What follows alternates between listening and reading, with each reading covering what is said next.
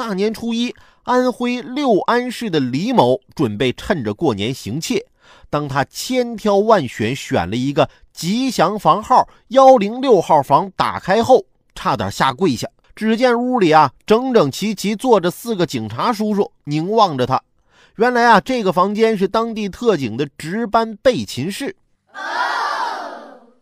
这小贼，你以为就你会选吉祥号啊？